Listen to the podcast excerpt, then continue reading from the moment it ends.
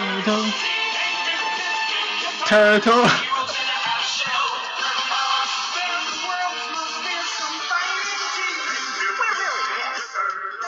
哎，大家好，我是忍者神龟八月。大家好，我是第一个张龙。我们伴随着忍者神龟的这个歌曲出来了啊！哎，大家好，我是詹姆斯的八子初夜作者。哎，咱们放这首歌呢，其实也没有什么太大的想法，主要是想今天聊一下维斯布鲁克。对对对，这个说到威斯布鲁克，肯定离不开忍者神龟。哎，呃，要不张老师介绍下威斯布鲁克最近的高光表现？对对对，那个 就是虽然他没跟三个兄弟一起拯救地球啊，但是确实非常厉害。我杀失落的兄弟，这个中国兄弟。然后他这个连续四场三双的表现，是这可以说是被所有的媒体、球迷热议。嗯，虽然说雷霆现在整体球队排名还比较挣扎，对，但是一下威斯布鲁克这种高光的表现，让雷霆队也受到很大鼓舞，并且他自己呢，也成为了联盟现在得分王的一个很大的一个竞争者。对，嗯，我今天想抛出一个问题，就是你们两个认为，呃，威斯布鲁克这样球员几年一遇？我先说啊，我认为二十年一遇。为啥呢？而且你之前不说了嘛，就他从从从时尚感来说都有二十年了。对，维斯布鲁克那种穿衣服的风格确实二十年一遇。上一个 像他这样，就是着装让人觉得眼前一亮，或者在球场外能成为穿着的焦点，并且说是球也打得好，球也打得好，还能引领未来潮流趋势的，是乔丹。嗯。对，乔丹当时的罗德曼不算一个吗？我觉得罗德曼那个可能咱们现在还不能接受，但是乔丹当时人们不能。就罗德曼是其实是五十年六十年狱，等不了了有可能。乔乔丹当年二十年前，或者说更更早一点的时候，他刚出道的时候，可能三十年前，那乔丹当时的呃球鞋着装或者他的项链。包括他的这种感觉，那当时人们都说乔丹这种着装在赛场是很叛逆的，但现在人们相反都觉得乔丹哇太帅了，他简直是可能是黑运动员里面最帅的。那相反，现在有时候我们不能接受维斯布鲁克，是为什么？是因为他太超前了。除了他忍者神龟样的形象，那还有他 很花哨的穿着，眼镜啊，或者那个呃衬衫呀。包括他现在，呃，乔丹也给他推出了在场外穿的这个鞋子呀，这些东西可能我们现在觉得哇，怎么能这么穿？但是我相信，随着时间的推移，包括维斯布鲁克自己他的成长，他个人的这个品牌的一个树立，那之后大家会逐渐不仅接受他的这种穿着，也会把他这个视为是一。视作一个时代的一个标志。嗯，啊，咱们还拉回赛场，就在赛场上，你认为他几年一遇？呃，说实话，维斯布鲁克非常优秀，非常好的球员，但是我并不太觉得他是几年一遇的这种。相反啊，他这种球呃打球的风格是现在 NBA 的一个潮流。潮流。呃，包括往前看，罗斯凭借类似的风格啊，攻击力非常强，冲击力非常强的风格拿到 MVP。晚比他晚一点，包括沃尔。现在也是东部或者说全 NBA 最炙手可热的新生代的后卫。嗯，那这些球员都有共同特点，就是身体素质非常好，速度快，弹跳好，投篮能力一般，不是非常稳定，但是这个速度非常快，防守的时候侵略性很强，对抗也对对抗也也不会落后于其他更大号的选手。那这种这种情况，我认为威斯布鲁克并不能说是几年一遇，而是说在未来的若干年内，在这个趋势没有。被其他趋势取代的情况下，每年都会出现很多威斯布鲁克。哎，我突然有个想法，就是当年大个子时代、变形金刚的时代，最近又开始流行忍者神龟了。对，现在 可能说之前是乔丹时候得分后卫的年代，奥尼尔的时候是得。暂停一下了，哎，好，刚才那个稍微断了一下啊，咱们现在重新开始了。被 EMS 打断了啊。嗯。对，今天今天就是对 EMS 的控诉。OK，呃，刚才那个龙总说过了，就是他认为可能现在威斯布鲁克不是几年出一出一个，是每年都会出，因为它是个潮流。一年出几个？对，这个大势所趋。对，至少四个，对吧？是忍者神龟嘛？对对对，应该有他的兄弟们。对，然后我们问问哲吧。我觉得威斯布鲁克应该是差不多十年左右出一个了。十年出一个。纵观零五年到现在。像威斯布鲁克这样身体素质超群，然后爆发力超强，然后得分能力也也非常厉害的人，就是组织后卫，嗯，嗯，挺少的。而且他他是一个偏特别偏进攻的，嗯，但是纵观然后之前这几这几场比赛，他都能够把那个助攻也发挥到极致，嗯，得到连续得到四场三双。然后我觉得现在联盟里面像他这样身体素质出众的这个偏进攻的，嗯，特别偏进攻组织后卫特别少。嗯。然后你会不会在他呃在在他这儿看到了以前呃詹姆斯当年的影，球风很霸气，各种强暴别人。对对，霸在霸气这个方面确实能能够看到影。嗯，如如果你比如说你现在是詹姆斯球迷了，对对对，你要选个第二偶像或者选一个呃呃，比如说詹姆斯接班人，你会选威斯布鲁克吗？这个我觉得我不会，因为他们两个本来就不是一个位置。嗯。但以威斯布鲁克的身高的话，他如果他往那个再长高点，小前锋方向的 发展的话，我觉得这完全不可能。嗯。所以我觉得这没法比较。没有办法比较。对对对。嗯，但是我我有我我有问题啊，就是我想问一下你们两位，威斯布鲁克虽然说代表了一个潮流，但是在他之前呢，NBA 有更大的潮流，就是 NBA 的新偶像，场内看起来都各种霸气，比如说约翰沃尔、威斯布鲁克、詹姆斯，看起来哇各各种强暴别人，但是那个那个那个那个比赛一结束，哇就开始变成一个温文尔雅的一个绅士，像我像。张老师，要不要介绍一下相关的经验？对对对，现在的联盟还是主要在塑造一个积极向上的形象，我觉得是一个比较健康的一个树立一个运动员全方位的形象。尤其是从斯特恩之前强调着装要穿的西服革履嘛，嗯，呃，这个开始 NBA 其实在向一个低要满足更多低龄化或者说是。全家都可以看这种比赛，而不是说像八十年代那个时候，呃，像有点像那种角斗士的那种赛场风格，其实是在这种转变。当然，这个可以说是 NBA 市场的一个转型，或者说他在探索一个更大的市场。但从我个人来说，你还是喜欢脏的那种？对我还是喜欢更老一点、更硬一点那些老家伙的那种感觉，因为呃，他们会更有性格。然后你会在现换换句话说，现在的。偶像这些明星太完美了，他们没有什么污点在场外，他们都是完人，说着滴水不漏的话，做着很圆滑或者说是没有什么缺点黑点的一些事情。要么介绍一下跟那个威斯布鲁克的这么一个交集。对，因为之前有幸采访过威斯布鲁克，他其实是一个呃自尊心很强，然后他希望你去多问他一些问题，不希望说像有的明星人我问完赶紧走，他希望你多问一点问题，我多跟你说。闷骚型的。但同时呢，他确实性格不，并不是完全像他球风似的那么有爆炸力。对，他说话声音很小。对，其实呃，有的时候会比较羞涩。虽然他后来面对有些媒体的时候，号称你一定要贴到他的胸部。对对对，虽然他面对有的媒体的时候可能会有一些小脾气，包括前一阵也有了那个那个执行力的事件，但总的来说，他还是一个说话比较友善，或者说有一些羞涩、有一些稚稚气的一个一个选手。那跟上古时代或者说上一个年代的球员比起来，可能会在个性的张扬方面差一点，因为我们会在像艾弗森或者 KG。科比，哪怕更早，乔丹、巴克利这一代球员身上，你会找到很多性格的共鸣。对，你看加里佩顿那种那种歪着嘴在那骂骂咧咧的感觉，你会感觉像那种街头文化。对他不仅是 NBA 防守最好的后卫，他也就像你隔壁球场的老球痞啊，他是一个真实存在、有血有肉的形象。对。但相反，现在的偶像，那当然威斯布鲁克或者哪怕詹姆斯，呃，球技肯定没得说，但是呢，他们可能在这一方面。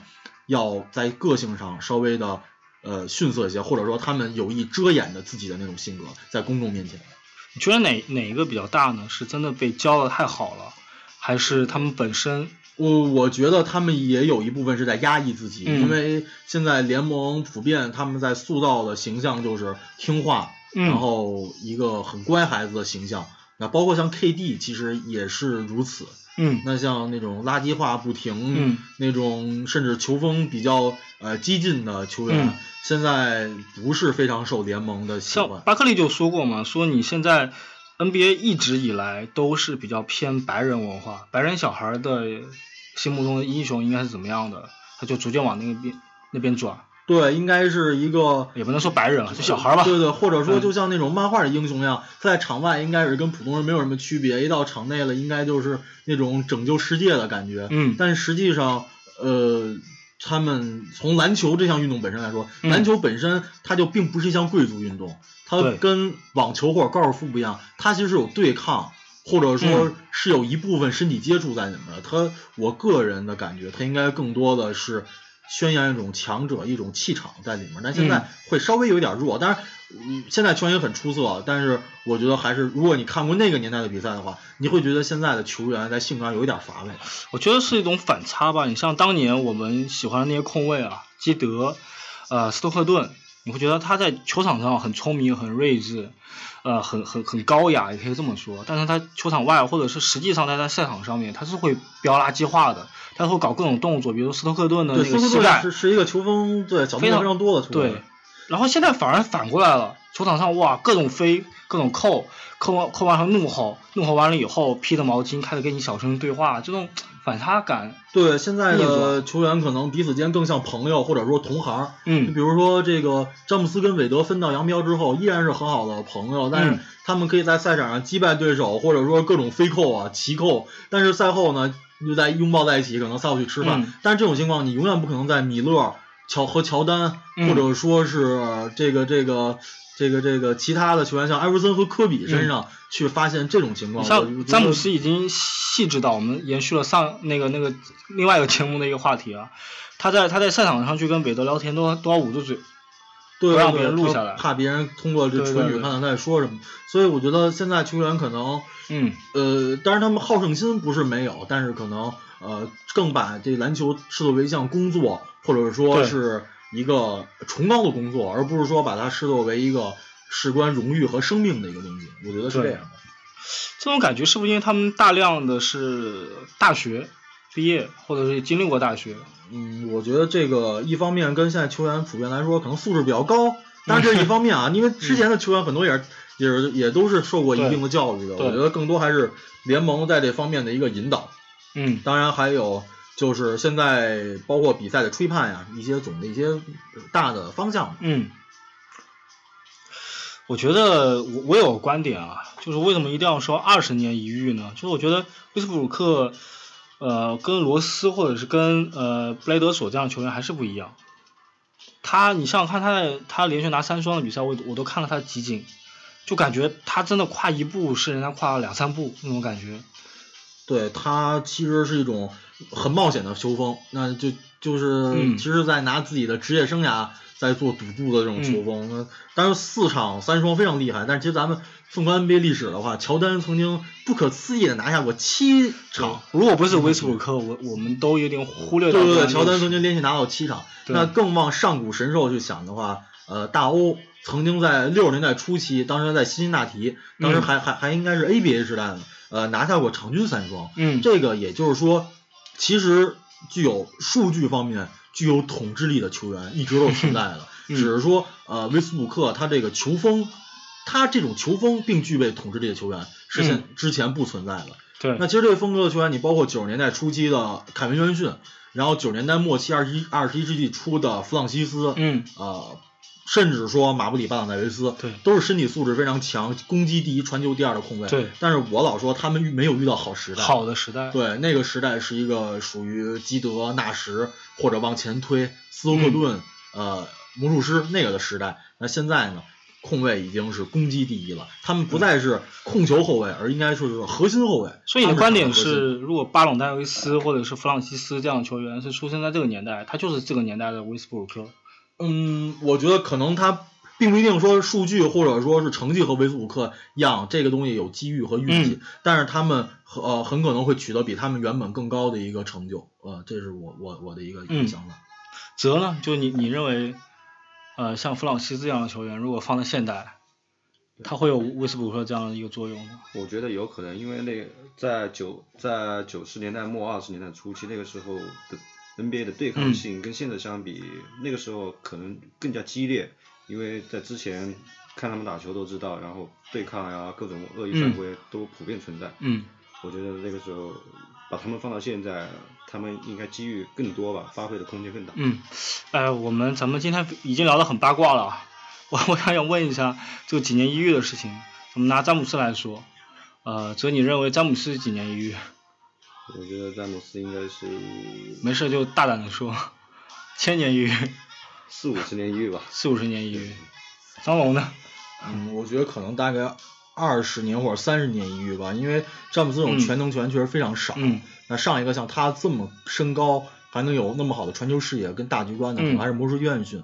但是呢，呃，如果我们把球风抛开了，把他上升到一个统治力来说，那基本上最好的球员他统治的年代差不多是二十年。对。比如说乔丹。当然这是一个非常长，那科比也没有达到这个高度，因为科比基本已经在职业生涯中后段才达到了这个高度。咱咱们在三期节目已经开始大量的得罪科密了。呃，不不，我我其实并没有说科比不好意思，而是说，呃，科比在职业生涯的初期其实是并不是一个顶尖的球员，他在中后期靠他的勤奋、还有机遇，还有他那种好胜心，达到非常高的成就，但是他也没有去横跨二十年。嗯。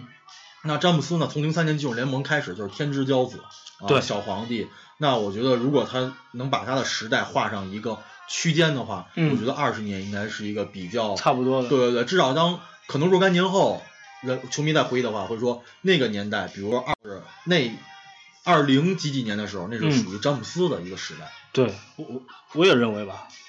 嗯，那杜兰特呢？杜兰特，你觉得？KD 他属于一个新时代的球员类型。对，但是我觉得。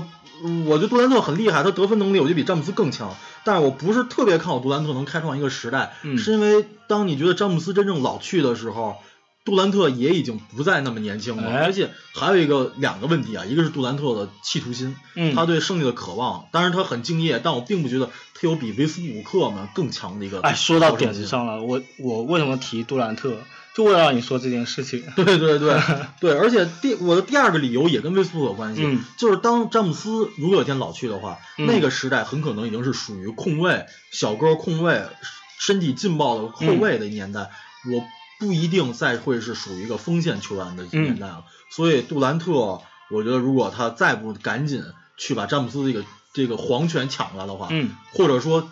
至少从维斯布鲁克那抢回来的话，可能不仅是联盟不会是他的联盟，雷霆也不一定还会是他的雷霆。这就很奇怪，你杜兰特受伤之前拿了 MVP，大家都觉得哇，杜兰特终于要接过詹姆斯的权权杖来统治这个 NBA 了，但突然之间他就不见了这个人，然后呢，从不是呃他的 NBA 到不是他的雷霆。这个呃，很快抢过詹姆斯 MVP 的球员，大多数都比较坎坷。你想，杜兰特算了，你看罗斯是吧？对，都都比较坎坷。这开玩笑说啊，正经来说应该是，呃，毕竟雷霆是一个拥有两位年轻的超级明星的球队。嗯。KD 虽然优秀，但他并没有比维斯布鲁克强出非常多的档次。就像乔丹之于皮蓬的那种优势，并没有那么大。而且维斯布鲁克并不安心的去当，他不是一个说我可以去当皮蓬的那么一个人。对，他想要的是开创一个自己的大时代。尽管说维斯布鲁克呃实力并不一定能够像詹姆斯或者说乔丹那样开创一个时代，但是他是一个野心非常或者说是呃想法非常远大，就就他这个类型非常强，太太独特了，很好胜。好胜心加上他的运动技能，就是运动身体素质，我觉得缺一不可吧。首先你要有这么好身体素质，这是一个基础。就是咱们虽然有好胜心，但咱们肯定不可能完成这种动作。其次你要有这种好胜心，你要去冒着受伤或者说是受到球迷教练的压力这种风险，你去实现你的这些动作，这个其实是很需要勇气的。所以。威斯布鲁也许啊，他可能一两年就有一个类似类似呃风格的人，但他属于这个风格里面最独特的一个。他可能因为是他的风格，反而会不会给杜兰特留太多空间。对，威斯布鲁克是很独特的球员，就像艾弗森一样。艾弗森之后也有很多双能后双能卫在联盟流行，但是我一直不觉得有人能超过艾弗森对于双能卫这个这个话这个这个词语的一个诠释。嗯，这个是。非常的有历史性的，我觉得是。那你认为雷霆会留谁呢？或者是，呃，我觉得这个其实很 很很难讲。嗯。从目前比较现实的角度来说，我个人更看好杜兰特回家，回到华盛顿，成，然后雷霆成为威斯布鲁克球队。对，那谁谁适合跟威斯布鲁克这样的人搭档？我觉得威斯布鲁克需要一个怎么说呢？专门为他去配置的球队，然后会像艾弗森。